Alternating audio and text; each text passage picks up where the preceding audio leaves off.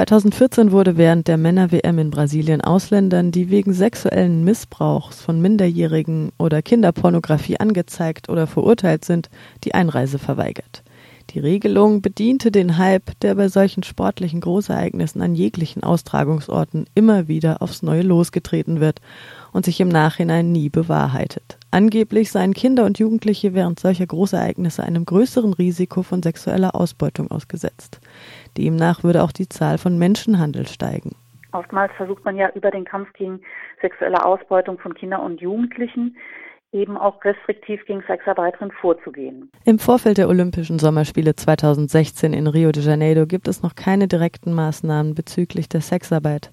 Das sagt Friederike Strack von der Prostituiertenorganisation Davida in Rio und Hydra e.V. in Berlin, einer Beratungsstelle für Prostituierte. Aber es wird daran gearbeitet. Es wurde eine Arbeitsgruppe gegen sexuelle Ausbeutung gegründet, eine Arbeitsgruppe des Olympischen Komitees. An dieser Arbeitsgruppe nehmen Zivilgesellschaft und Regierungsvertreterinnen teil. Dabei sollen wieder einmal Empfehlungen entwickelt werden gegen sexuelle Ausbeutung von Kindern und Jugendlichen während der Olympischen Spiele. Aber die Maßnahmen, die dort entwickelt werden, sind oftmals kontraproduktiv gegenüber erwachsenen Sexarbeiterinnen. Es wird gesagt, naja, die Zahlen würden steigen, sei es nun von Kindern, die ausgebeutet werden, sei es durch Menschenhandel und so weiter. Und es hat sich immer hinterher erwiesen, dass das überhaupt nicht der Fall war. Der große Teil von der sexuellen Ausbeutung von Kindern in Brasilien passiert sowieso im Rahmen häuslicher Gewalt, sprich von den eigenen Eltern, Verwandten.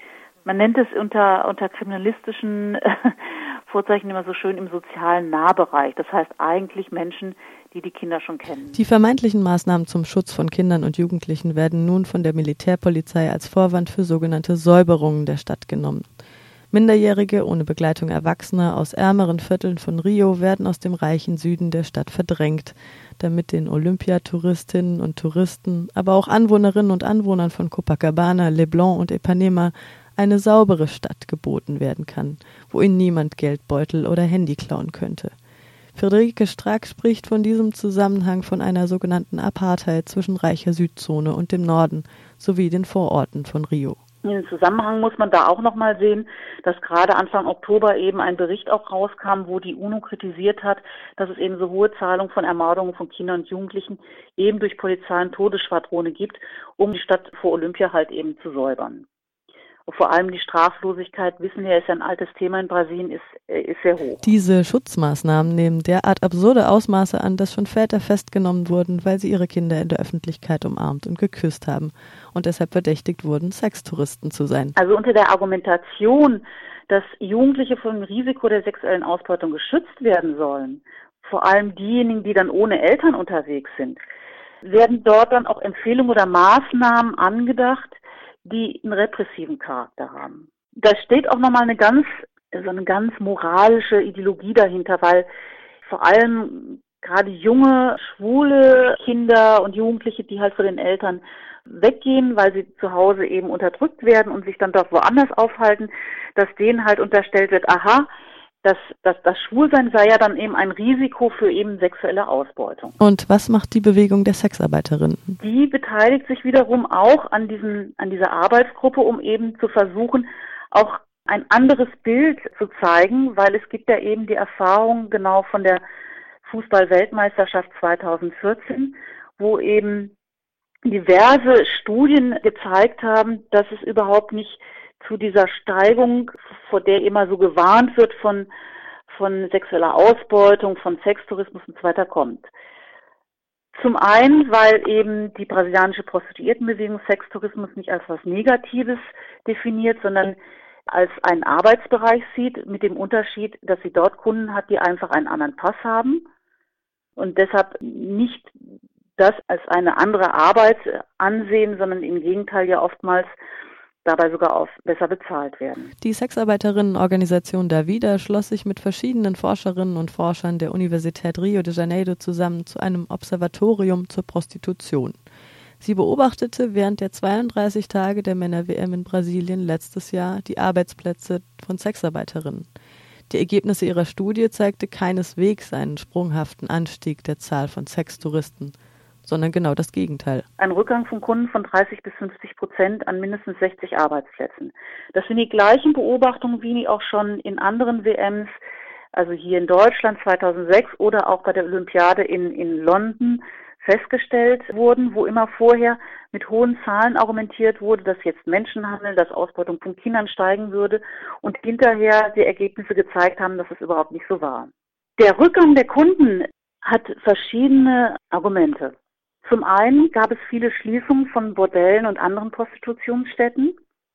Das hat was zu tun mit der unglaublichen Erhöhung der, der, der Mietpreise, die ja eingesetzt sind. Das hat was zu tun mit der Gentrifizierung, die im Vorfeld eingesetzt hat.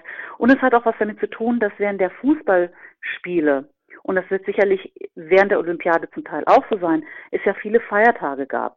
Dadurch sind vor allem die brasilianischen Kunden gar nicht im Zentrum gewesen, wo ja eben viel Laufkundschaft für die Frauen ist. Und das andere war, dass die Kunden aus anderen Ländern sich hauptsächlich in der Südzone aufgehalten haben, der reicheren Südzone, wo halt früher viele Arbeitsstätten auch waren, die aber sukzessive mittlerweile geschlossen wurden. Meistens auch unter solchen Argumentationen, es würde hier Drogenhandel stattfinden, es würde Ausbeutung von Kindern stattfinden und so weiter. Insgesamt waren die Preise ja sowieso extremst hoch in Rio, also sowohl für, für die Unterkünfte, in den Restaurants, und das hat natürlich auch dazu geführt, dass diejenigen Besucher der WM auch gar nicht so viel Geld in, in, in sexuelle Dienstleistungen ausgegeben haben. Und vor allem nicht die lateinamerikanischen Besucher, die oftmals aus Ländern kamen, wo sie zu weniger Geld verfügt haben und von daher sich dem gar nicht so zugewandt haben. Beobachtung, die wir auch in Deutschland während der WM gemacht haben. Mittlerweile verändert sich auch das Publikum und ich nehme mal an, das wird bei der Olympiade noch mindestens genauso sein, dass es ein, ein, ein Breitensport geworden ist. Es sind also nicht nur Männer, die die Besucher sind, sondern es kommen teilweise ganz Familien oder sie kommen mit ihren Frauen und so weiter. Das heißt, es ist überhaupt nicht der Raum und der, der Zeit und der Bedarf da, Prostituierte aufzusuchen.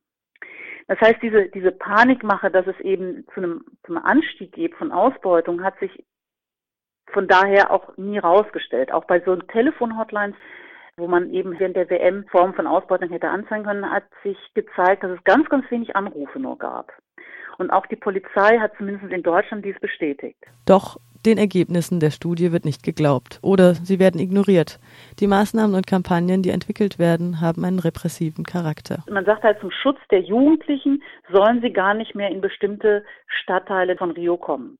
Und das sind natürlich genau die Stadtteile, wo eben der ausländische Besuch erwartet wird. Natürlich gibt es sicherlich die ein oder anderen positiv gemeinten Ansätze, das will ich jetzt nicht verneinen, aber das ist natürlich, was dahinter steht. Wie gesagt, die Prostituiertenbewegung versucht halt eben, sagen wir mal, dem Schlimmsten auch vorzubeugen, indem sie halt versucht, auch mit Fakten und Studien darzustellen, dass es in der Realität doch anders ist, aber es ist halt schwierig, Gehör zu finden. Es wird während der Olympiade auch Feste geben, sogenannte Live-Sites, die so ähnlich sind wie diese FIFA-Fanfests. Also muss man mal schauen, wie sich das dann weiterentwickelt. Aber es wird bestimmt auch ähnliche Ansätze von Kampagnen geben, die eher, statt die Menschen ja Prostitution arbeiten zu stärken, eher kriminalisieren.